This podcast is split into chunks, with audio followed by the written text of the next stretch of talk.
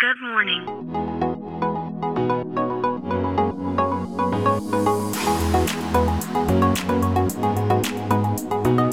Bom dia, Califórnia, bom dia, Brasil. Aqui quem fala é Felipe Janetti, diretamente de Palo Alto, Califórnia, no coração do Vale do Silício.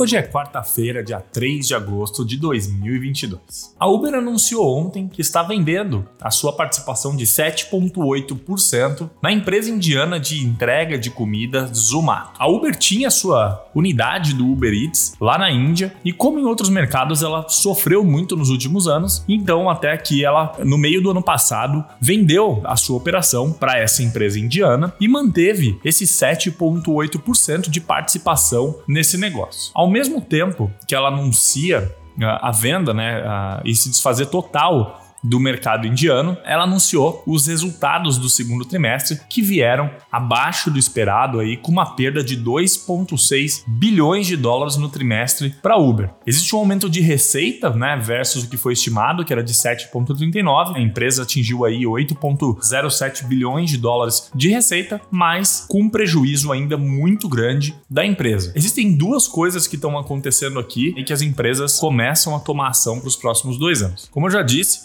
algumas outras divulgações de resultado. Nesse momento onde espera-se uma recessão econômica em momentos difíceis para a economia global, a tendência das empresas é se desfazer de tudo aquilo que é periférico e focar seus esforços naquilo que é o seu core. E aqui a Uber deixa muito claro que é isso que ela está fazendo. Ela tentou por alguns anos ganhar aí market share global com o mercado de deliveries de comida e aos poucos ela foi se desfazendo disso porque boa parte dessas perdas são referentes a essas apostas e esses investimentos para ganhar market share nesses mercados. E agora, com essa perspectiva ruim de crescimento da economia nesses próximos anos, a empresa deve intensificar e desfazer desses ativos para contribuir com uma possível geração de caixa dessas vendas de participação e mais do que isso, parar de desperdiçar recursos que podem ser muito importantes para a própria operação da empresa em si, ao invés de fazer apostas que muito provavelmente podem não dar certo e intensificar ainda mais as perdas das empresas nesses próximos meses e anos. Isso é o mesmo que aconteceu, como eu disse ontem, com o Elon Musk desistindo do deal ali com o Twitter, porque não é o momento das empresas investirem parte dos seus recursos, seja eles privados ou públicos, em apostas de mercado.